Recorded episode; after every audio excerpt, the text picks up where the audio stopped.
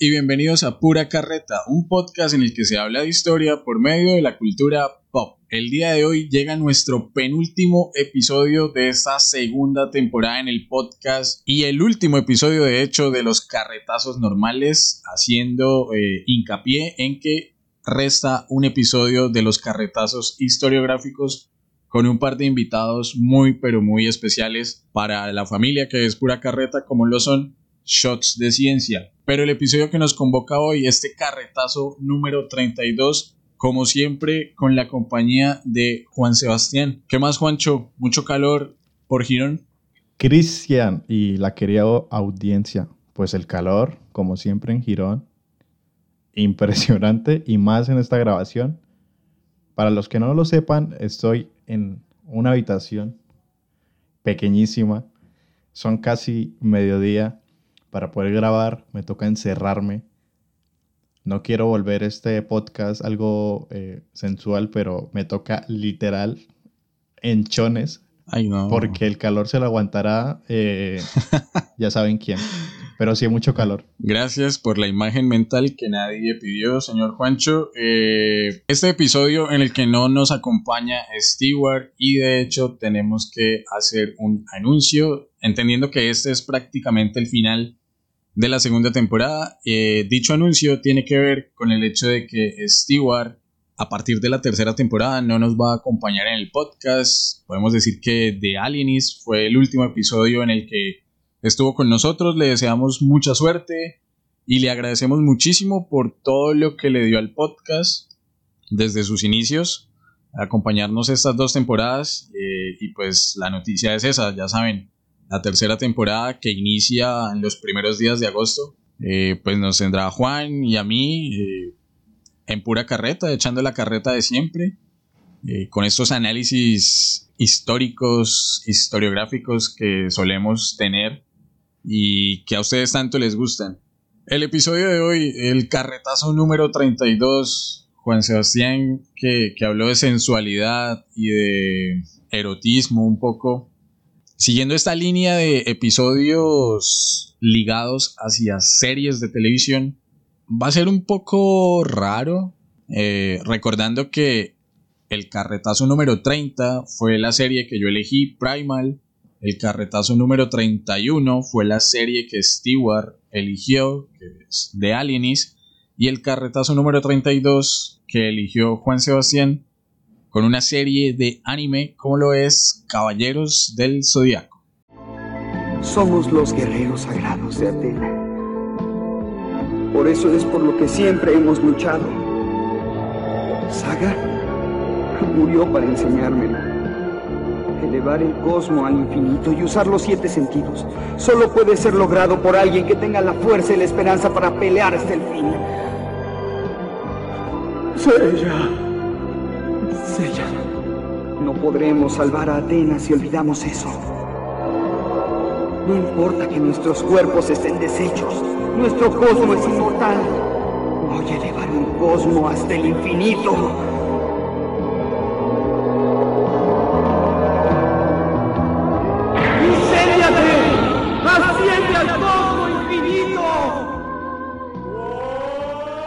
Antes de hablar de Caballeros del Zodiaco y la saga del Santuario, como es conocida oficialmente, o la saga de las 12 casas, como se conoce en el Bajo Mundo, Juancho, me gustaría preguntarle un poco por qué carajo eligió Caballeros del Zodiaco para que analicemos acá en pura carreta y por qué precisamente esta saga del Santuario. Yo creo que es pertinente y sí, vamos a, bueno, voy a decir por qué la escogí. Pensé que a esta temporada le falta algo como de anime porque personalmente es algo que sigo muy recurrentemente, me atrapa y me gusta. ¿Por qué precisamente los Caballeros del Zodiaco y por qué esta saga? Primero, los Caballeros porque es un referente del anime de, los clásicos y es muy, muy popular. Sea para generaciones más viejitas como la nuestra, incluso más atrás, y actuales tienen ese referente de los Caballeros. ¿Y por qué la saga de las casas? Porque yo no soy muy fan del horóscopo ni del zodiaco, pero por los caballeros la conozco. Siento que es un tema que es muy atractivo, que puede gustar, que puede elevar nuestro cosmo, dirigir nuestros, destinos, predecir nuestro futuro. Y me parece muy bueno para traerlo. Me parece que es muy, puede ser muy jocoso para el, para el capítulo de hoy. Y hablar un poco de lo que no se habla tanto del, del, zodiaco, que sí, sabemos que son animales representados en constelaciones, pero ¿de dónde vienen? Hay mucha gente que no sabe de dónde vienen y pues vamos a hablar un poco para traerle ese aporte histórico a los caballeros del zodiaco y a la saga de las casas del zodiaco. Ah, bueno, ¿y, las, ¿y por qué las casas del zodiaco? ¿Por qué la saga? Porque es la saga donde representan a cada uno de los integrantes. En la serie lo representan a partir de Caballeros de Dorados, que son como lo más fuerte lo fuerte eh, durante la saga. Entonces por eso mismo escogí tanto la serie como la saga de las casas del zodiaco. Ok, Juancho, en lo personal, y yo creo que usted me va a matar, o por, bueno, usted ya lo sabía, pero para la gente que nos está escuchando, en mis 25 años de existencia en este plano terrenal, yo nunca había visto Caballeros del Zodiaco, ni siquiera cuando era niño. No. Eh, no. Sí, digamos que nunca me llamó la atención y para mí significó un reto cuando Juancho planteó la posibilidad de, de, hacer un episodio, de hacer un carretazo sobre, sobre caballeros. En un principio dije, ok, puede ser interesante porque es algo de lo que todo el mundo, eh, que todo el mundo vio en su momento y que yo no tuve la oportunidad. Lastimosamente, eh, yo creo que, y siendo sinceros con la audiencia, pero también siendo sincero con, con, conmigo mismo, eh, he de decir que esa cuenta de 25 años va a seguir aumentando porque sí, la verdad la saga de las casas, que son alrededor de 30, 35 episodios que están en Netflix. Ahí está el dato. De hecho, ahí creo que todo Caballeros está en Netflix. Pues no me la vi completa. Entonces, y por completa me refiero Ay. a. Mm. Entonces, nada. es la. sí, nada. eh, entonces, eh, pues no hice la tarea pero entiendo que, que, este episodio puede funcionar en la medida que Juancho literal es la persona más otaku de todas las otakus que, que, que yo conozco. Que de hecho tenemos un anuncio al, al final del episodio referente a ello.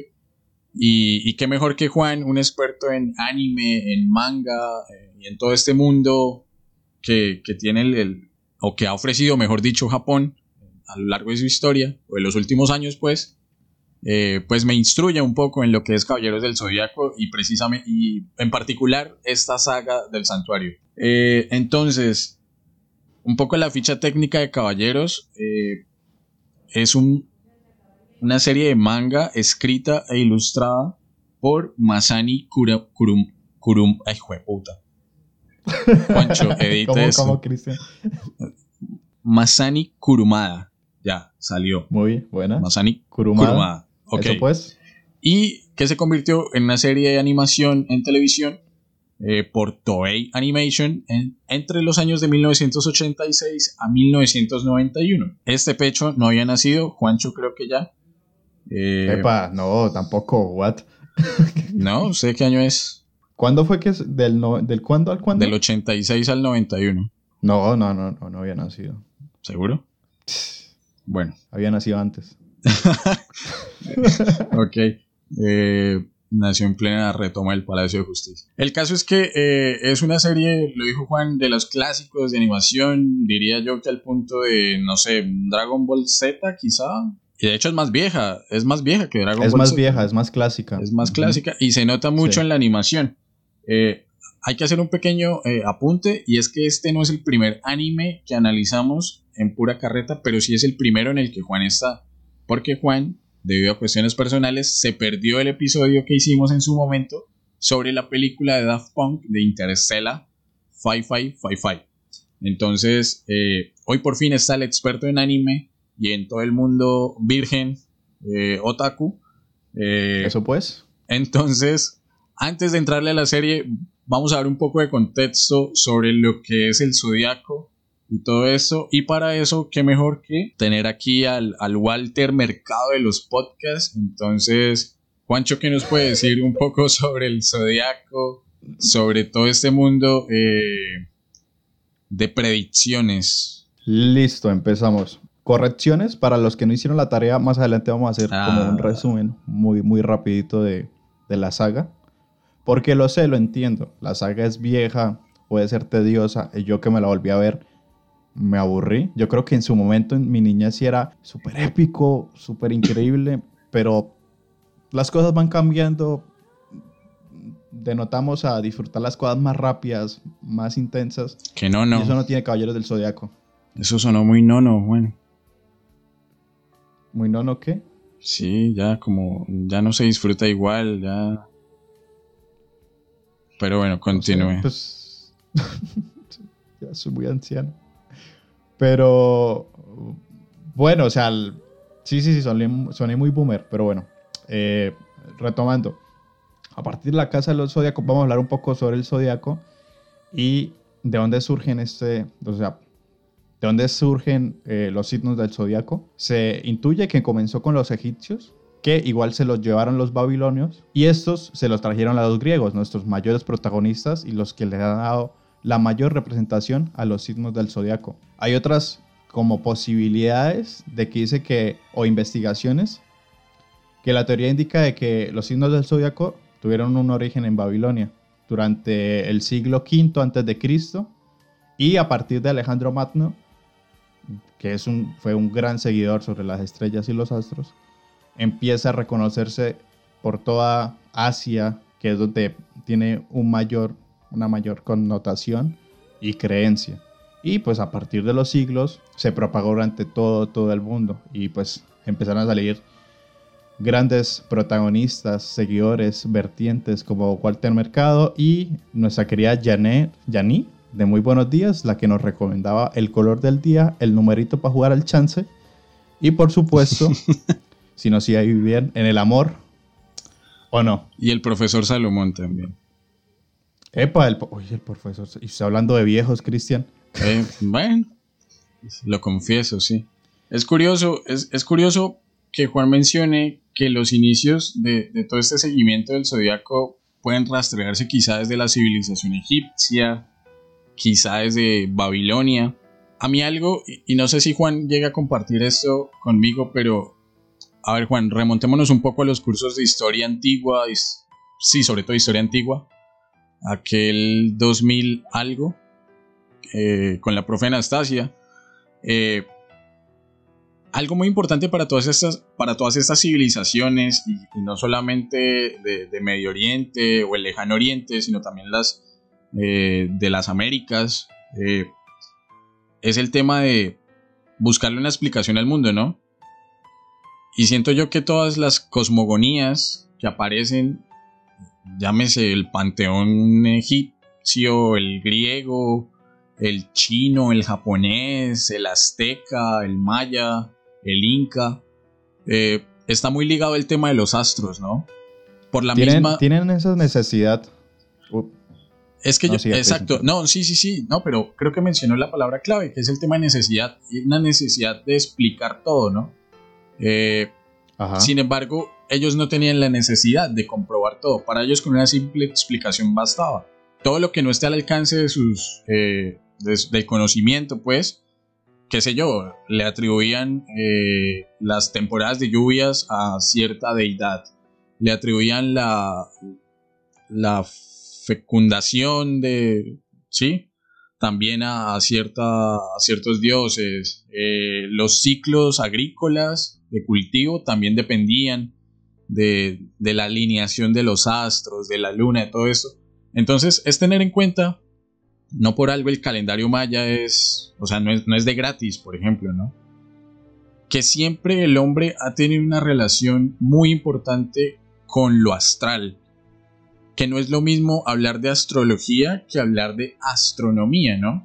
Porque hoy en día, si nosotros hablamos de astronomía, hablamos literalmente de la carrera espacial de mediados del siglo XX, del estudio eh, físico, químico de, los astros, eh, de los cuerpos celestes, eh, de todo este asunto planetario, la NASA, qué sé yo, que es un asunto científicamente comprobable. Pero cuando hablamos de astrología, literalmente estamos hablando de comprobar, bueno, comprobar no, precisamente es lo que le falta, comprobar. Pero hay un afán del hombre por buscar el sentido de su vida en, en los astros, en las constelaciones, que es algo que no es científicamente comprobable. La astronomía es una ciencia, la astrología no lo es. Y creo que aquí es donde uno puede empezar a, a, darse cuenta hacia dónde va la serie, ¿no? Porque, a ver, por más de que yo no me la haya visto, uno, o en lo personal, está, digamos, en la infancia estuvo bombardeado por referencias a caballeros y preparando este episodio, si mal no me vi los episodios, eso suena redundante, eh, sí me vi, por ejemplo, hay un muy buen resumen en, el canal de Te lo resumo, cosas así, cositas que, me pasaba Juan por interno, que me ubicaban un poco en la serie y que dije, esta imagen la he visto, o a este personaje lo he visto, ¿quién no ha visto a Seiya? Cosas así. Eh, pero entonces nos damos cuenta que, el zodiaco es más como una explicación eh, del sentido de la vida por medio de, hechos que no, que no, se pueden comprobar. Eh, ahí es donde yo le pregunto a Juan, eh, cuando uno habla del zodiaco, y fue una discusión que tuvimos hace unos meses por una pelea que hubo con, con cierta organización de estudiantes de historia acá en Colombia. Ey, cuando, ojito, polémica. Cuando uno habla del zodiaco y, de todos estos temas, ¿está hablando de un tema histórico o no? Uy, ey, pero echó toda, toda la, literal nuestro título del podcast, toda la carreta, pero me llegó lo polémico a mí, lo decisivo. Pero Yo... bueno, Ups. Puede, puede tener dos vertientes, ¿no? El hecho de estudiar la astrología a partir de, a ver, espero que sea medio complejo. Estudiar la astrología a partir de su surgimiento y el porqué de la misma, ¿sí? Ajá. Pero no como una entidad histórica, eh, refutable a partir de lo que tiene la astronomía, que tiene una, un concepto... Una base científica, claro. Y, ajá, y comprobable. Entonces es medio complejo. Y llegamos a esa discusión de nuevo de qué se puede historiar y qué no. O todo, todo está en esa misma línea del tiempo. Que, a ver, me voy a escapar un poco de la pregunta. Espero que con eso haber concluido. Pero también faltó algo que Cristian nombró, pero de pronto no puntualizó, que es a partir de los calendarios. También es esa necesidad de, claro, de narrar lo desconocido, pero también es darnos el sentido del tiempo, o sea, de dividir a partir de, qué sé yo, a partir de los signos, los meses y formar un ciclo para poder contar y a partir de, qué sé yo, de la astrología, eh, determinar ciertos periodos de cultivo o ciertas rutas de navegación, entonces va en doble vía, ¿no? Pueden haber ese, ese simbolismo de creencias, pero también a la par esa utilidad que conlleva la astrología con la astronomía. Sí, la guía de navegantes, pero esa constelación de quién es, porque claro, guía a los navegantes o la constelación o la cuando baja la marea por, el, por la luna, cosas como esas van muy ligadas y por eso tienen esa correlación mm, tan estrecha. Ok, en conclusión, eh, o bueno, en terreno personal, si uno se va a ver, pues astrología no es histórica, pero la influencia de la astrología en el hombre, sabiendo que de cierta manera ha determinado ciertas, determinado ciertas conductas o acciones, eso sí se puede historizar y siento yo que de alguna u otra forma sí ha influido, ¿no? Eh, entonces, hasta cierto punto, uno la puede meter en el discurso histórico, pero sabiendo que... Claramente. Pero sabiendo que... Es que es complicado, porque lo que hace la astrología, ¿qué es? O bueno, cuando uno va en la calle, eh, o va para la universidad, o va para el trabajo, y abre lo que decía Juan, o sea, nosotros que somos vieja, vieja guardia, que cuando íbamos al colegio recién empezaba muy buenos días o día a día, para la gente que, escucha en Colombia, sabrá de qué estamos hablando. Salía Janine, salía el profesor Salomón a decir, eh, hoy a Capricornio, eh, no sé, tenga más cuidado con sus finanzas, cosas así, ¿no? Que es a partir de la interpretación, y, aquí va otra cuestión eh, curiosa, ¿no? Puede ser a partir de la interpretación de cartas, del tarot o de runas. Bueno, hay un sinfín de posibilidades para interpretar o descifrar el futuro, que es precisamente, y allá es donde yo quiero llevar el comentario, lo que nosotros no hacemos, que es, como historiadores, pues, ¿no? Que es intentar predecir o descifrar el futuro. Estaría buenísimo predecir el futuro, ¿no? No, pues, pues, hasta cierto punto, porque es, es peligroso el asunto.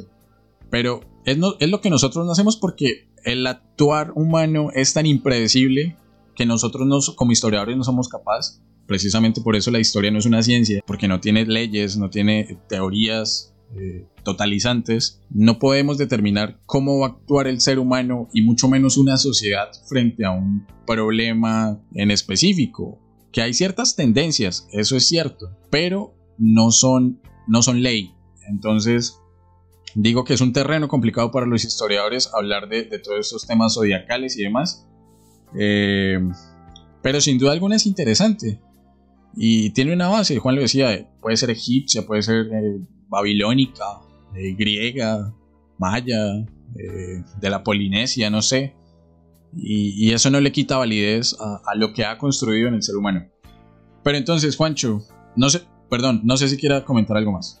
No, pues iba, iba a ligar un poco a el comentario ya para final y seguir al, siguiente punto del capítulo. Era, claro, y es como nos llegó acá eh, en Occidente, porque hay una creencia muy fuerte en el Oriente sobre esta visión eh, de los astros. Entonces, es como mirar que igualmente nos ha permeado muy fuerte, pero no tiene comparación a otros lugares del planeta.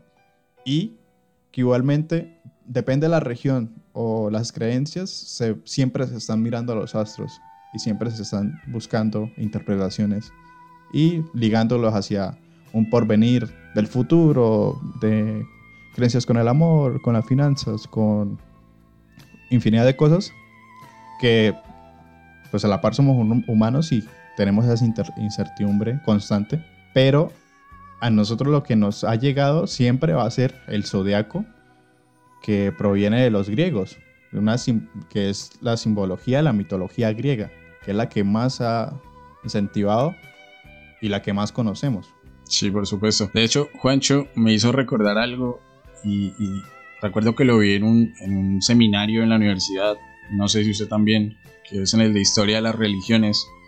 Eh, nosotros ahorita con el zodiaco, y, ahorita de hecho vamos a hablar de cosas que al parecer pueden ser muy banales, como cómo me va a ir en el amor, cómo me va a ir en las finanzas, cómo me va a ir en el trabajo, con mi familia, qué sé yo. Pero no está muy lejano del origen de las religiones, ¿sí? Lo mismo, el mismo tema astrológico, que es buscar la explicación del sentido de la vida eh, con algo que, que, no es tangible. Y ahí es cuando aparecen dioses, eh, que hay obviamente una serie de religiones que son muy diferentes. Las hay monoteístas, politeístas, la que domina Occidente, que es el, cristianismo, o las que son tan polivalentes en, en Oriente, como el budismo, el confucianismo, eh, el islam, religiones más naturalistas y más poli precisamente, que no se cierran a una sola interpretación.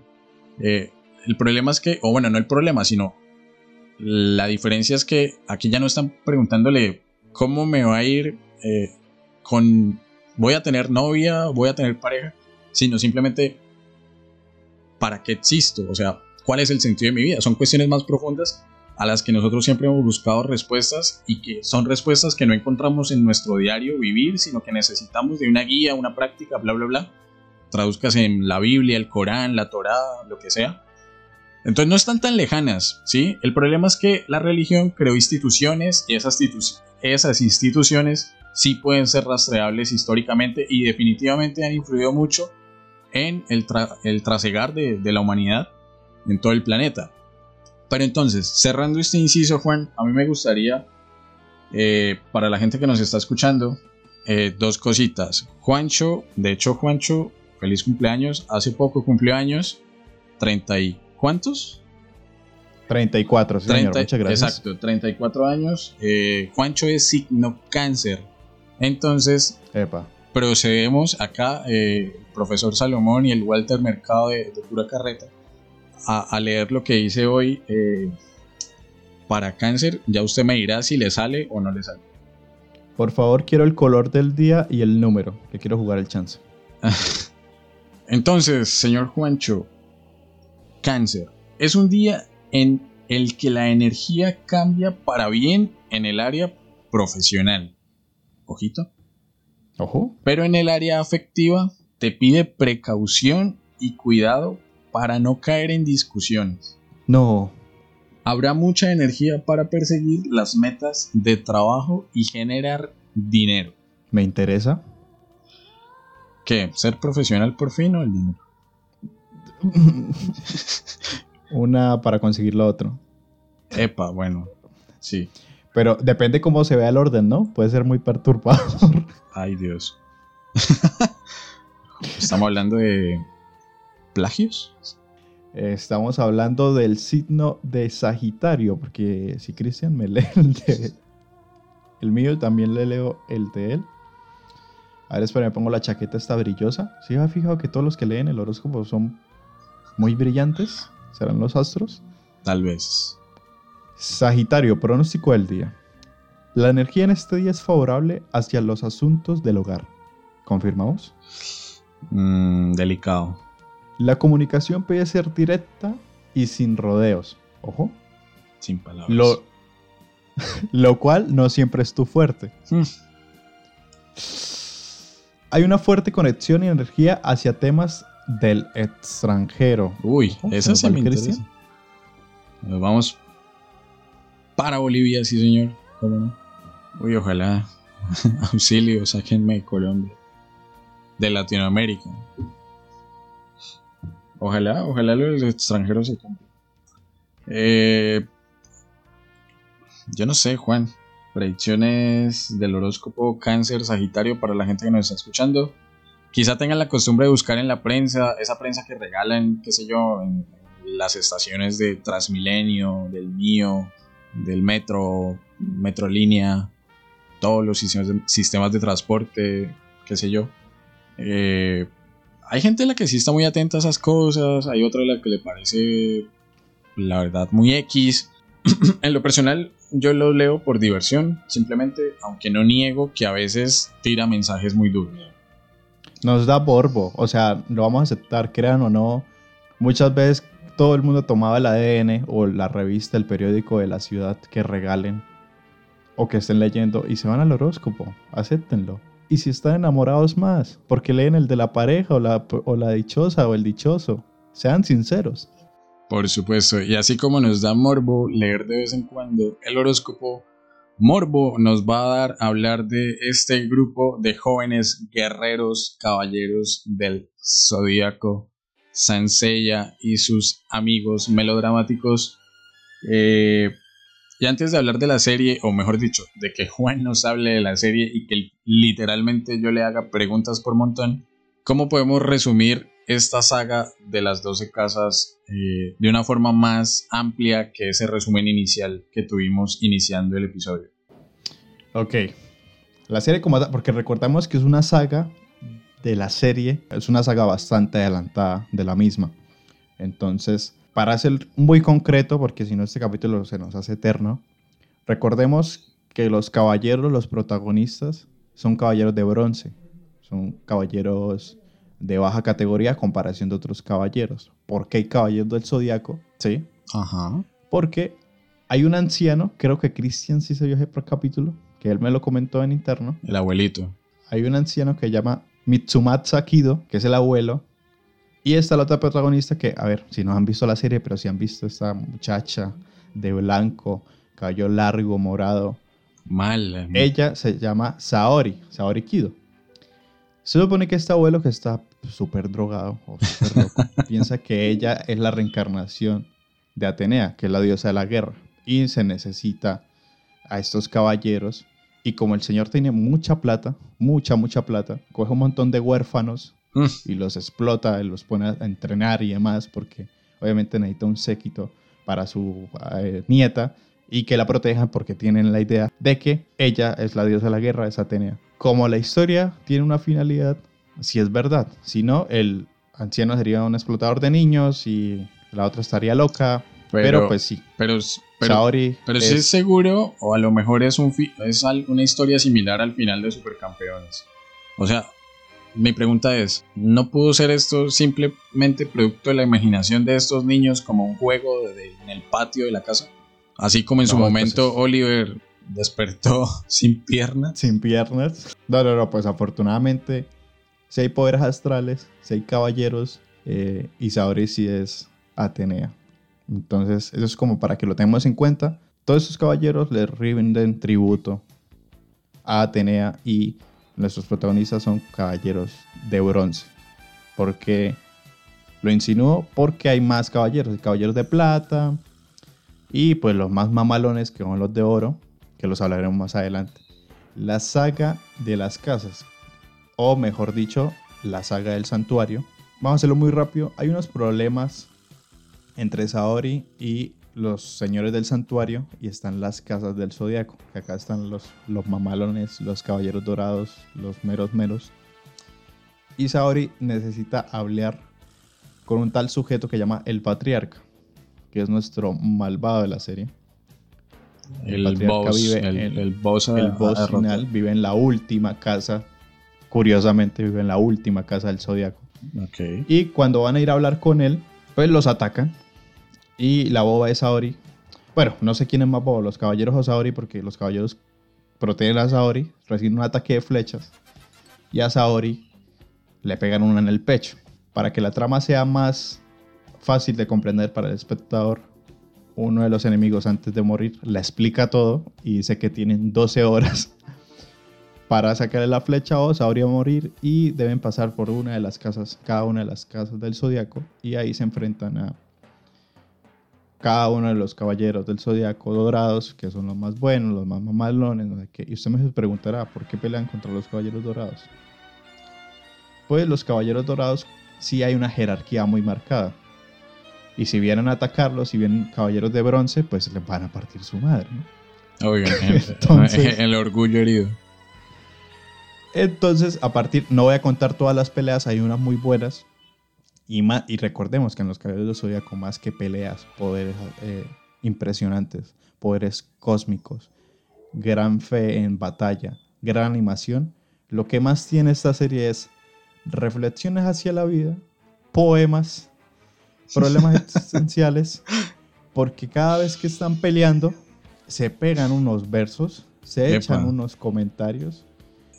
Ni Cortázar, ni Borges, ni Gabriela Mistral ni José Asunción Silva. Le quedan en pañales a los caballeros del Zodíaco. Yo cuando me la volví a ver, yo decía, yo vi esto de niño. Porque es que en serio, hay un, hay un capítulo, hay una... De pronto, algunos sí se ha visto la serie. Hay un capítulo en la saga, en la, en la casa de cáncer. No, Dios.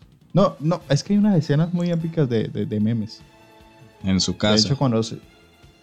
Epa, sí, en mi casa. Eh, se pegan unos versos sobre la amistad. Cuando están también al final de la serie, cuando Seiya está peleando con el patriarca, que ahorita revelaremos quién es, porque es uno de los caballeros dorados. Spoiler. Spoiler. Seiya no tiene el poder de los sentidos. Ninguno. Pero sí tiene el, poder de hablar mierda porque se echan unas rimas. Pero no, que el poder de la amistad y que los caballeros del Zodíaco siempre podremos y que gracias a, a Saori podemos con todo. No, no, no, no. Ve, pero, pero, y cuando se reúnen, lloran. Lloran. Hay una escena cuando Iki es, es otra saga. Comentario solo para otakus. Pero espero que alguno me esté escuchando. Cuando Iki regresa de la vida, como por decimoctava vez, porque los caballeros también. En los caballeros también está Sheldon, que los reviven cada rato. Hay una escena que dura como. ¿Todos, ¿Todos son Krillin? Todos son, en todos y, son Hay una escena que literal dura 15 minutos. Ponen una música y todos lloran. se miran y están llorando. Ay, qué ternura. Ve, Juan, pero, iba a preguntarle algo antes de que, de que siga avanzando. Y se lo pregunto más porque usted es, eh, literalmente tiene un, o sea, usted podrá no haberse graduado aún de historia, pero tiene un postdoctorado en anime. Eh, esto es muy común en, los animes, el hecho de que cuando un héroe o un protagonista se ve como en la inmunda, como fue puta, me dieron en la jeta, me cascaron, me volvieron mierda. Eh, que utilicen eh, el hablarle o el poder de la amistad como el recurso final para intentar convencer al villano. Y lo digo porque, a ver, yo no he visto tantos animes como usted, pero eso pasa en Naruto, eh, incluso pasa en Dragon Ball un poco. O sea, ¿es un recurso muy común? ¿O es algo que... o es algo con lo que Caballeros abusó y exageró demasiado? A ver, para responder eso, no quiero sonar muy mamón. Lo simple sería decir, sí, es un recurso muy utilizado, pero eso tiene una connotación al tipo de anime que uno está viendo y al más popular. Y, digamos, los animes que usted acaba de mencionar, como Naruto, eh, Dragon Ball Z, Los Caballeros de Zodiaco en este caso, es que tienen la categoría de shonen.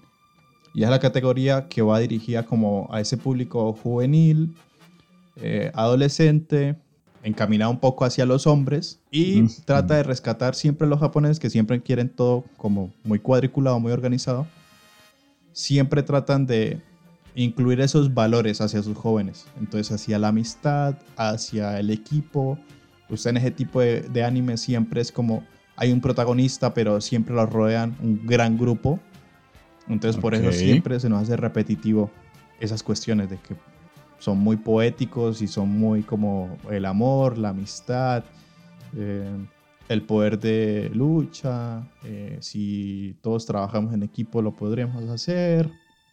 Mejor dicho, a Japón le afectó muchísimo eso de las bombas nucleares y ya mejor se pudo hacer anime sobre el amor, el amor heterosexual y el homosexual también.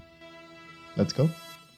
Ah, ok, entiendo. Bueno, entonces siguiendo con este tema de las casas, eh, no sé. A ver, yo me vi más o menos ahí por encimita, resúmenes, videitos, y hay escenas de escenas. Pero antes de hablar de escenas, yo quiero hablar de un personaje al que sí le presté atención. Madre mía, las nalgas que tiene el patriarca, yo me vuelvo gay, o sea, solo por el patriarca. El tipo sale desnudo. Es un cemental el patriarca. Literal, literalmente. Pues es que es que hay muchas inconsistencias en esa serie, pues uno pero los caballos dorados se ponen las armaduras sin ropa. Mm. Entonces, ustedes calcularán. Y bueno, hay muchas escenas de las, de las casas y demás. Hay muchas peleas. Anécdota. Yo sé que cuando uno es pequeño, pues no sabe mucho sobre el zodiaco y demás, pero uno le tira. De hecho, ahí fue la primera vez. Ahí fue cuando no sé cuántos años me enteré de que era cáncer. O sea, ya uno ya tiene como esas por la serie. No, que Sid no soy, no, yo soy tal Sid, no, entonces yo soy tal personaje. A mí me fue pésimo. ¿Cómo es cáncer? como es costumbre, porque cáncer en la saga es uno de los más malvados de, los caballos dorados. Es uno de los más poderosos, sí. Eh, pero es uno de los más malvados, malvados porque eh, con similitud a la serie sí tiene muchas referencias a lo que en verdad significan estos eh, signos, pero eso lo hablaremos más adelante. Digamos, cáncer se la pasa en el inframundo porque puede ir al inframundo y es malvado y no sé qué.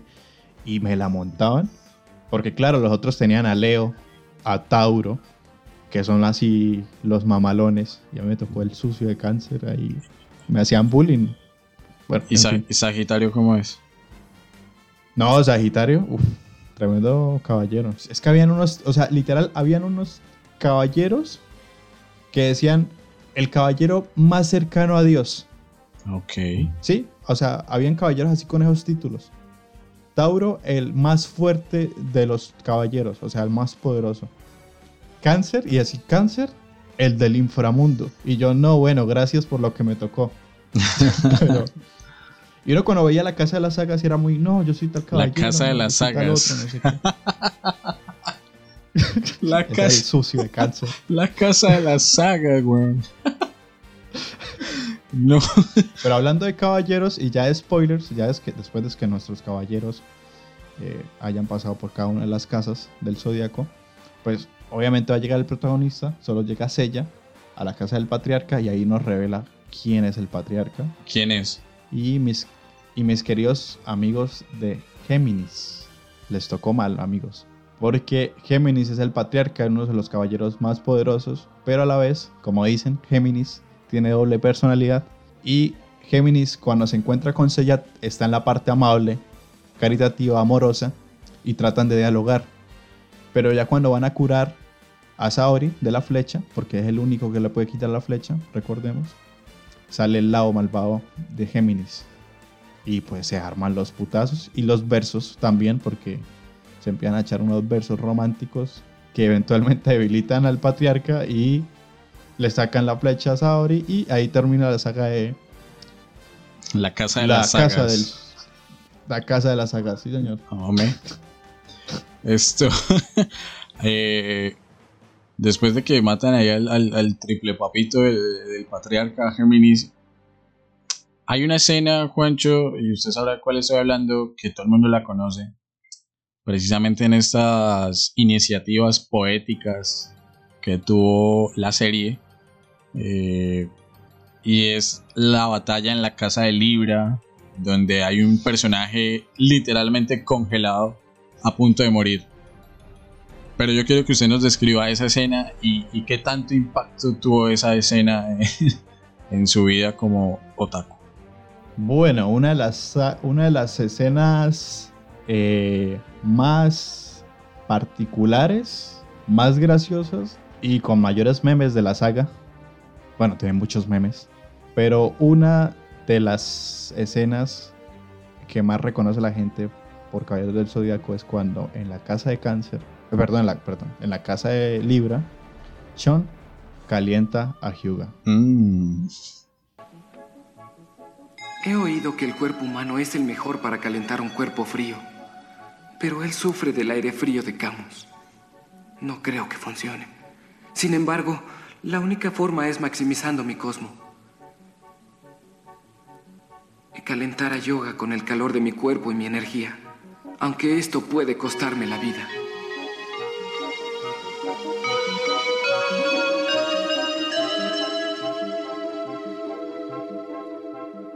Para mí es una escena hermosa. Pero para el resto del planeta es una escena demasiado Homo. homosexual. homoerótica, literal. Les traje unos datos, de hecho.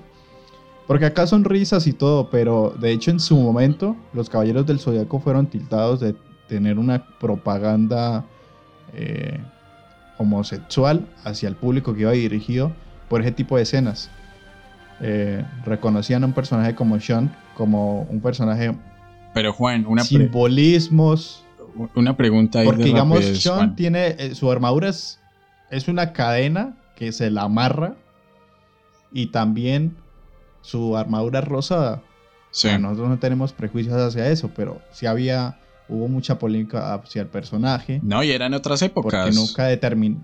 Y por la época, claramente. Claro, y 80s, escenas como 90s. esta de que Sean Hyuga está congelado, estaba muriendo de frío. Sí. Y Sean decide calentar su cosmos y acostarse al lado de su amigo Hyuga para salvarle la vida y así a la par él entregar su vida calentándolo para salvarlo. Oiga, Juancho, O sea, pero, épicamente está bueno, pero la escena es muy... pero Juan, Ya la buscará. pero Juan, Juan, oiga, aquí, aquí entre nos y, y la gente que nos está escuchando, yo haría eso por usted. Yo calentaría mi cosmos para salvarle la vida. no. Qué homosexual. Recordamos que estamos en el mes del Prime. ¿Del, ¿Del qué? Del Prime, ¿no? Ah, no, fue el mes pasado. Bueno, Sí, el Pride. Pero bueno, continuemos, si no nos calentamos acá. Sí, pues ese es el resumen. Eh, Hyuga había sido atacado múltiples veces por. eh, ¿Cuál casa? Sí, estaban en cáncer. eh, perdón, pues yo con cáncer. No, estaban en la casa de Libra y pues. Lo habían matado. Recordemos que Hyuga es el cisne. Y también tiene. Es como el sub-zero de los caballeros. Tiene poderes de congelar. Ok. Y después de ver a su. Digamos. A su compañero caído en batalla. A punto de morir por hipotermia. Pues lo calienta y es una. es- nos ha dejado una escena muy épica. Para la posteridad. Y a su vez. Con miles y miles y miles de memes. Hay dos villanos, Juancho. Creo que no son de esta saga. Pero bueno, creo que Iki sí sale en esta saga. Que es, si no estoy mal, el, el medio hermano de Sean. O de. Bueno, no sé, bueno, usted me corregirá. Pero eh, y aquí me remito a, te lo resumo, ¿qué es lo que pasa con Iki y Esmeralda? ok. Bueno. Acá hay una relación, ah, menos mal lo, comentó Christian, es que Iki, que es el Fénix, y eh, Sean, que es Andrómeda, tiene su cadena. Eh, ellos son hermanos. ¿Recuerdan, recuerdan cuando les comenté que estaba este anciano loco y que mandaba a los niños porque eran huérfanos a lugares muy inhóspitos, muy difíciles para entrenar y que se volvieran fuertes? De niños, ¿no? Recordemos, eran niños de 7, 8 años.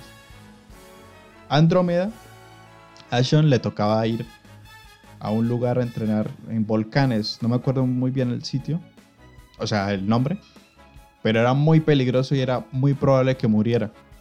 Y Iki de Phoenix lo reemplaza y va a ese lugar para que su hermano no vaya. Y por eso tiene esa relación de hermandad, no sé qué. Pero pues que al pobre Iki, no sé qué le hicieron allá, pero lo traumaron. A tal punto de que, para que Iki elevara su cosmos, el maestro le mata a la novia, que es Esmeralda. Por eso es que Iki está tan traumado, por eso es que está tan malo. Y por eso es que en una de las sagas, o en varias sagas al comienzo, es uno de los malvados. Porque le tocó sufrir mucho. El maestro le mató a su novia. Y Iki, pues, por esa reacción, pues sí elevó su cosmos y demás, pero también mató a su maestro. Y después tenía delirios místicos de que iba caminando y esta nube es, es muy tranquila y es tan pacífica como Esmeralda. Y de la nada ponían a Esmeralda en las nubes. O iba caminando y veía una mata, una flor. Oh, tan tranquila y crece en este lugar tan inhóspito. Es como Esmeralda. Y le ponían la cara a la flor. Oh, Esmeralda. Y eventualmente, como todos los caballeros, se ponía a llorar. Entonces... Es sorprendente que pueda crecer en un lugar así. Es... es como Esmeralda. Esmeralda. Esmeralda, tú tenías razón. Como lo dijiste, hay muchas cosas maravillosas en el mundo. No solo el odiar, Aprendí eso cuando conocí a Seiya y a los demás. Y también aprendí que debíamos luchar para protegerlas. Eso es como el resumen de Iki y Sean. Y hay los hermanos. Los hermanos, sí, No, que hay otro villano que ese sí creo que no sale en esta saga del santuario. Pero que me dio mucha eh, risa, literalmente, porque creo que o sea, si lo trasladamos al escenario en el que estamos actualmente en Colombia, nos representa demasiado. Y es Dócrates, un villano súper intimidante cuya única debilidad es la policía. Eh, ¿Esa es Colombia hoy en día? La policía.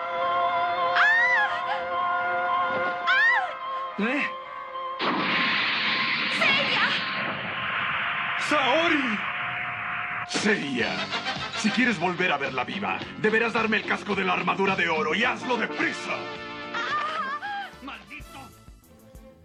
Eso es Colombia hoy en día. Y si quiero una explicación, se lo juro que yo lo volví a ver y yo dije, eh, ¿por qué? Porque es que literal, estaban en un torneo, bueno, un poco de contexto, estaban luchando los caballeros, esa saga es anterior a la, capítulo del podcast están en una lucha, ahí es la primera vez que se encuentran los caballeros.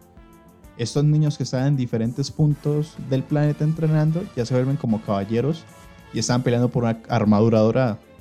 Acá sale Dócrates de malvado y se arman los putazos, pues que se iba a robar la armadura, no sé qué, bla, bla, bla. Y cuando ya está a punto de llevarla, literal llegan unas patrullas. unas patrullas, dice, y en latino, porque somos muy buenos para traducir y doblar ah, para los doblajes. Llega y dice, oh, llegó la policía, nos vemos. Y se va, así como... ¿Y, uno qué es esto? no, el mejor villano de todo el mundo. Me representa, Dócrates me representa, voy a admitirlo. Pero bueno, Juan, eh, no sé si queda algo por comentar, eh, algo ahí en el tintero sobre Caballeros del Zodiaco y sobre esta saga de las casas, esta casa de las sagas. Pues bueno, a ver, debo ser muy objetivo. La serie en su momento me encantó. Supongo que por esa visión de niñez. Ahorita es medio tediosa de ver, pero da risa. O sea, deja tiene momentos muy épicos y demás. Pero esa saga, eh, que es del 80 y... ¿Cuál es? ¿Del 89? Del 86 al 91. Por eso, es que es viejísima. O sea, por eso uno lo ve ahorita y dice que estaba viendo. Hola, por Dios. Obviamente hay sagas más actualizadas, mejor animadas, con una historia eh, más fina, más entretenida. Que no digo que esta saga no lo sea, pero puede llegar a ser un poco tediosa, larga, lenta, eh, con mucha poesía de por medio. Que igual si se toman el, tiempo de verla, se la recomiendo. Está en Netflix. Denle una oportunidad, pero están advertidos. Igual, también se ponen en ese perfil de, bueno, ¿cuál caballero me toca? Er, era muy entretenido, la verdad. Yo sí recuerdo eso de cuál caballero me tocaba sin un visit, ¿no? A mí me fue mal, desafortunadamente. Ya en sagas superiores sí me va bien, pero en su momento no, porque cáncer resulta siendo uno de los más top de los top. Y yo no sé, yo quería cerrar un poco, porque ya nos leímos los signos, Cristian y yo. Pues para los demás oyentes, obviamente, no van a ver solo cánceres y. Sagitarios. Sagitarios. Eh, con referencias muy pequeñas de, de los signos. Y de hecho en la serie también los tiene. Algunas de las habilidades de los caballeros del zodiaco eh, hacen relación a lo que de dónde surgieron tales caballeros, bueno, perdón, tales signos. Entonces, para tenerlo muy en cuenta, digamos, Aries es de signo de una categoría de fuego, dice que es la chispa de la vida y es masculino. Y también tienen referencia a que es el gran constructor o el gran reparador. Y en la serie, él era el que reparaba las armaduras de los caballeros de bronce y por eso pudieron pilar con los caballeros dorados. Alto guiño. Digamos, Tauro, es representado por un toro, representa la materia física y representa los placeres primarios. Por eso el personaje de Tauro en la saga es, obviamente, sus cachitos. Eh, pero más allá de eso es el caballero más fuerte y más, el que representa los valores más sólidos. Por eso es un caballero grande. Son como, la serie va metiendo ciertos detalles que si uno los investiga sí van muy ligados. Géminis va, es un elemento aire y pues ya lo habíamos dicho, el poder de la tranquilidad, calmado y centrado. En cáncer pues el que más conozco es el elemento agua. Es un elemento femenino y representa aunque en la serie no lo muestran tanto, pero bueno, dice que representa la protección primaria y familiar, eh, que es muy estrecho en rasgos emocionales y hacia la nostalgia. O sea, es un, es un signo muy emotivo, nostálgico, eh, y que se engancha mucho en la serie. Digamos, una representación de cáncer es que cáncer es un gran cangrejo eh, que vive en el inframundo, a partir de la mitología, que vive en el inframundo, o sea, por eso tiene esos poderes. Eh, y uno de los poderes de cáncer en la serie es que transportaba a sus enemigos al inframundo, por eso era tan poderoso, los dejaba ahí como, hola, te llevo, hasta luego, yo me, yo me puedo mover entre los dos mundos. Entonces en eso lo represento. Siguen uno de los favoritos de la serie, a mí no tanto, pero bueno, y es el caballero más fuerte de todos. Perdona a los demás, pero es uno de los más fuertes. Es Leo, que representa el fuego, es masculino, brilla por sí mismo, eh, es adorado por todos y por sí mismo, y pues tiene algunos defectos, que es el egocentrismo, y que eh, falla en la equidad por la misma representación tan ególatra que tiene ese sitio. Ojito ahí en los leos, más equidad, por favor. Pero en la saga, literal, Leo, como diríamos coloquialmente, Leo está chetado, está rotísimo. Leo en otras sagas es como no lo podían tocar, mm, es demasiado poderoso. O sea, ya Leo es como muy, muy, muy, muy, muy, muy fuerte. Ya uno decía, ya por favor, no. Pero eso lo hace la serie por lo mismo de que en el Zodíaco también Leo es así, es el más poderoso.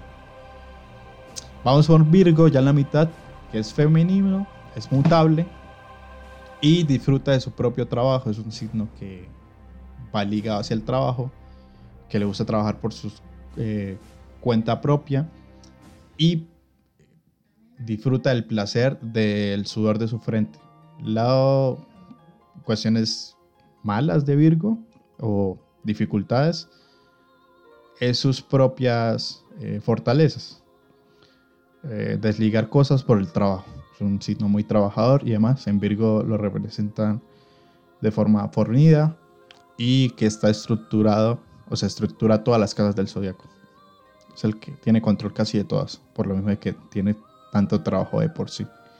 Y creo que le dejo el resto, los otros seis signos a mi compañero del zodiaco, Cristian. Ok, listo. Yo no voy a hacer tanto una descripción de cualidades de cada signo de estos últimos seis, empezando precisamente por Libra. Eh, voy a dar más como un contexto de origen en las mitologías, sobre todo en la, mitología griega. Entonces, eh, para Libra, bueno, se dice que había una mujer, un personaje llamado eh, del cual Afrodita sentía envidia y envió a uno de sus hijos, a Eros, a matarla. Resulta que Eros se terminó enamorando de ella y en la oscuridad tuvieron como amoríos, ¿no? Pero cuando ella, digamos, eh, pudo verlo, él se alejó y posterior a eso, sí, terminó yendo incluso hasta el infierno. Eh, sí, atravesando los infiernos para ganarse como el beneplácito de Afrodita y poder tener una relación eh, que perdurara con Eros. Mm, yo lo entiendo un poco por el tema del... A ver, uno ve siempre Libra y es como la balanza, ¿no? Eh, y precisamente esto, el balance como entre... Aquí ya estoy echando carreta, obviamente. El balance... ups, ups, me descubrí atrapada. El balance entre... Entre algo y algo. Escorpio sí es un poco más eh, certero como el, origen, porque tiene que ver con eh, el mito de Orión, eh, precisamente donde... precisa, perdón. Precisamente Orión es un gran cazador y también un tipo muy mujeriego, que incluso llegó a violar a su suegra, por lo que el rey Oinopión lo dejó ciego pero cuando Orión recuperó la vista, comenzó a matar a todos los animales. Eh, fue allí cuando Artemisa, que es la diosa de la selva, la casa de los animales, como que se ofendió muchísimo y envió a un escorpión gigante a matarlo con su picadura, pues del aguijón. De ahí es donde surge el, pues este signo, el de escorpión. Eh, el de Sagitario, que es el, mi signo, todos relacionan a Sagitario con un centauro que representa precisamente la, ambivalencia entre el mundo animal y el mundo humano, entre eh, la pasión y la cordura, lo instintivo y lo, racional. Digamos que hay como cuestiones de, a ver, ¿de qué centauro exactamente estamos hablando? Y uno podría decir, el más famoso de la mitología eh, griega podría ser eh, Quirón, eh, pero está como en debate, ¿no? Pero, pero es eso, y, yo lo iba a decir, lo noto mucho, sí, pero es como esa ambivalencia entre pasiones y raciocinio que creo yo sí definen, confirmo, mucho a los, a los Sagitario. El tema de Capricornio es una cabra con cola de pez que representa la unión de la tierra y el agua, así como lo material y lo, emocional. Y su origen mitológico tiene que ver con la cabra eh, llamada Amaltea que crió Zeus, perdón, que crió a Zeus escondiéndolo de Cronos, recordando que Cronos quería comerse y se comió a varios de sus hijos. Eh, y cuando ya Zeus fue adulto, luchó contra los titanes portando la piel de esta cabra. Acuario, el penúltimo signo, eh, bueno, pues representa la sabiduría de toda la derramada sobre toda la humanidad y tiene que ver mitológicamente hablando con que Ganímedes, una de las lunas de Júpiter, si no estoy mal, eh, porque Ganímedes era el más hermoso de los hombres mortales, tanto así que Zeus lo raptó y se lo llevó al monte Olimpo, convirtiéndolo en el copero, literalmente casi que en el barman de los dioses, obligándolo a servir el néctar en las jarras de todos los dioses olímpicos. Y por último, Pisces, eh, que es la última de las constelaciones representadas en los signos zodiacales, eh, pues literal son dos peces con las colas unidas, dando en distintas direcciones, peces que están relacionados con Afrodita, quien los ayuda a escapar del tifón que creó en su momento eh, Gaia. Imposible. La diosa de la tierra. Ella, Afrodita, pues los escondió en el río Éufrates y posteriormente los convirtió en una constelación. Y este sería como el origen eh, un poco eh, de, estos últimos seis signos zodiacales. La verdad, eh, a pesar de que yo no me haya visto la serie, de que no me haya visto la saga, bueno, toda la serie es casi que imposible ahorita, pero la, pero, pero la saga de las casas, sin duda alguna es un clásico, ¿sí? Cuando uno habla de animes clásicos, uno siempre dice Dragon Ball, eh, Pokémon, eh, Doraemon, eh, Naruto, ahorita pues más reciente cosas que, Juan sabrá ha visto, Death Note por ejemplo también. pero Caballeros del Zodiaco sin duda alguna tienen un lugar en el corazoncito de, muchos de, la, de muchos de los que nos están escuchando seguramente que lo habrán visto de pequeños que tiene problemas, sí, tiene muchos problemas, siento yo. Eh, pero no tanto en la historia, sino en la estructura de cómo contar esa historia. Y es tanto melodrama, tanto llanto, tanta lágrima. Como que exageraron, como que abusaron de todos esos recursos que tiene el anime e hicieron que la serie fuese un poco tediosa. De ver, tan tediosa que vuelvo e insisto, en 25 años de existencia yo nunca me la he visto y no creo que lo haga. Eh, sin embargo, siento que para este episodio pues, fue valioso el aporte y qué mejor que para terminar esta segunda temporada con una discusión sobre si lo, lo, has, lo relacionado con la astrología puede ser histórico o no y temas del zodiaco que están a la orden del día y eso es innegable. Entonces, Juancho, para cerrar ya este episodio eh, y esta, este penúltimo episodio de la segunda temporada, este carretazo número 32, hay que calificar, eh, vamos a calificar de ahora en adelante nosotros dos solamente, entonces ahora más que nunca Juan hay que ser súper, súper eh, sinceros y contundentes con nuestras calificaciones. Calificación que le recordamos va de 0 a 5 en esa escala de calificaciones universitarias las que nosotros todavía andamos, lastimosamente. Entonces, Juancho, de 0 a 5, ¿cuántos poemas de Seiya le da su merced a Caballeros del Zodíaco, la saga del, del Santuario? Listo, Cristian. Menos mal recalcó que era la, la saga de las casas. Porque de lo contrario, pues, le haría una mejor calificación porque esa saga es bastante tediosa, ya lo había dicho durante el capítulo. De ver y de a veces comprender. Tiene unos giros muy raros. Pero tiene elementos que, digamos, para el capítulo de hoy nos sirvieron. Como pues hablar sobre el zodiaco. Esta discusión que si tuvimos, que tuvimos a partir de es histórico o no, o se puede desprender de lo místico y se puede historizar, no, historiar. Entonces me parece muy interesante. ¿Cómo? historizar. Historizar. Eh, y me pareció muy, muy, muy, muy bueno el capítulo que salió a partir de esa saga. Eh, ya elementos de la propia, que ya lo dije, la animación, pues no puede convencer. Recuerden que ya está viejita, no le podemos dar tan duro. Eh, siento yo que es, es más disfrutable de pronto por los recuerdos de que, claro, uno no veía anime subtitulado en esa edad. Entonces el doblaje está muy bien hecho. tiene elementos muy graciosos también y muy épicos. Entonces yo le voy a poner un 4 o 5, pero por nostalgia, la verdad. Si tuviera que ser un poco más objetivo, le pondría un poco menos, ahora que me la vi. Pero siempre tiene esa categoría de nostalgia que, debe, que, debe, que debemos tener en cuenta para calificarla. Entonces se va con un 4 o 5 la saga de las casas del zodiaco.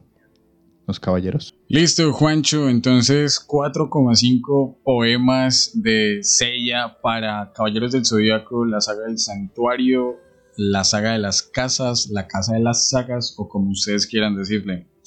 En lo personal, ¿cuántos patriarcas desnudos le doy a la serie que estamos analizando y a esta saga en especial? Eh, a ver, es difícil calificar algo que uno no ha visto, ¿sí? Pero, digamos que por todo lo que Juan eh, me ha dicho en pues no solamente hoy, sino en otras conversaciones, eh, en la estructura del episodio y ciertas cosas que uno ha visto como que son literalmente referencias no solo para memes, sino para la cultura pop, como por ejemplo aquel famoso grito de marica, marica, todo eso. Eh, yo siento que la calificación es difícil. A ver, entendiendo que y uno lo dice de nuevo, es una serie, es un anime de los de inicios de los 90, finales de los 80, o sea, eran otras épocas, era otro tipo de animación, era otra forma de contar historias. Eh, sin embargo, yo siento que falla mucho. Juan, por lo que yo pude captar, siento que sí trata como de corresponderse, digamos, la visión de los signos con la representación gráfica en ciertos caballeros, que si Leo es el más fuerte, entonces igual está rotísimo en la serie, cosas así.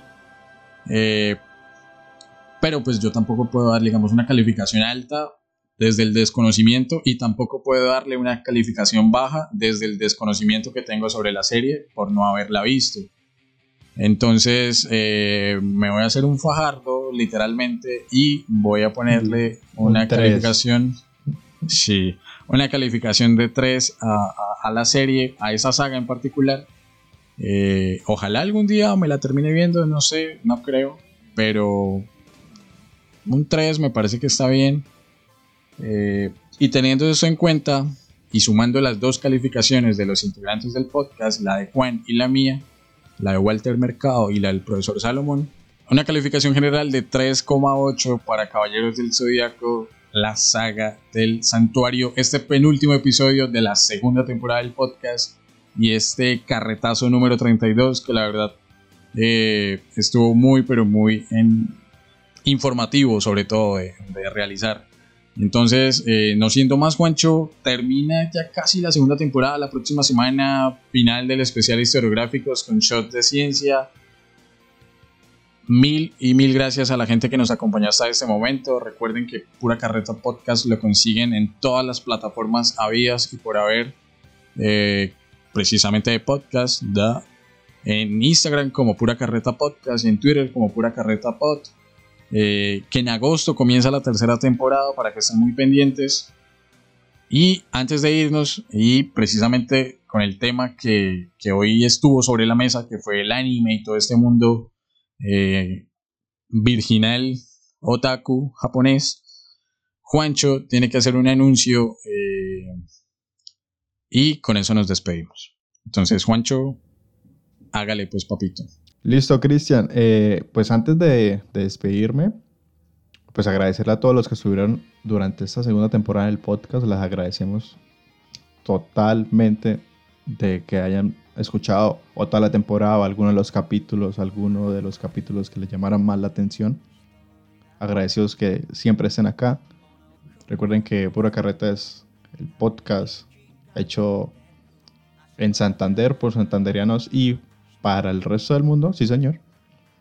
Totalmente agradecidos. Y la otra, eh, el otro guiño, guiño, publicidad, momento sponsor, es que yo y en compañía de Camilo Guarín y Mari, una compañera española, tenemos un podcast sobre anime. Se llama La Cátedra Anime. Les voy a, dar, dejar la invitación. Hablamos sobre pues por supuesto anime y manga, de todas las ñoñerías sobre series actuales, sobre clásicos, informativos y demás. Por si quieren pegar una, una visita, si quieren aumentar su capa, su escudo antivirginidad, están totalmente invitados, está muy bueno, lo tratamos de hacer dinámico y entretenido y a la par informativo. Entonces allá los esperamos, la Catedral en todas las redes sociales y tratamos de sacar capítulos semanal, ¿cómo no? Allá los espero para que me escuchen en, una faceta menos profesional, aunque a veces pienso que me escucho más profesional allá, como para pensar, ¿no, Cristian? Mm, todavía está tiempo de cambiar de carrera, no sé. No, no, déjeme terminarla, por favor. Pero bueno, para la gente que nos está escuchando en la descripción de este episodio, sea donde sea que lo estén escuchando, Spotify, Apple, Deezer, eh, Google Podcast, vamos a dejarles el link de la Catedral Anime. La verdad es un muy buen podcast. Juancho, como ustedes se podrán haber dado cuenta, sabe muchísimo sobre anime. Eh, tiene el escudo virginal al 100%. Entonces, mm, se dan una pasada por allá. La verdad tiene muy buen material, es muy informativo. Eh, para aquellos que evidentemente no conocemos mucho de todo este mundillo, de, lo que implica ser otaku y ser eh, lector de manga y ver animes constantemente. Para despedirnos ya oficialmente eh, y despedir esta segunda temporada, esperando el episodio de la próxima semana, los dejo con una reflexión de Hyoga de Cisne en su momento para pensar. Entonces dice, abro comillas. Cuando creemos en un sueño y peleamos por él, este se hace realidad. Sin comentarios. Grande Hyuga. Que el cosmos te acompañe. y que, ah, no, que la fuerza, eso es en Star Wars. Sí, que el cosmos los acompañe. Eh, no siendo más, esto es Pura Carreta Podcast. Nos vemos en una tercera temporada ya próximamente. Adiós. Adiós. Es un sueño. ¿Un sueño? Milo, no estás confundiendo los sueños con lo imposible y solo los tontos viven de los sueños. Solo los perdedores creen que los sueños son imposibles. Para nosotros nunca son imposibles los sueños. Cuando creemos en un sueño y peleamos por él, este se hace realidad, pero para eso necesitas valor, Milo.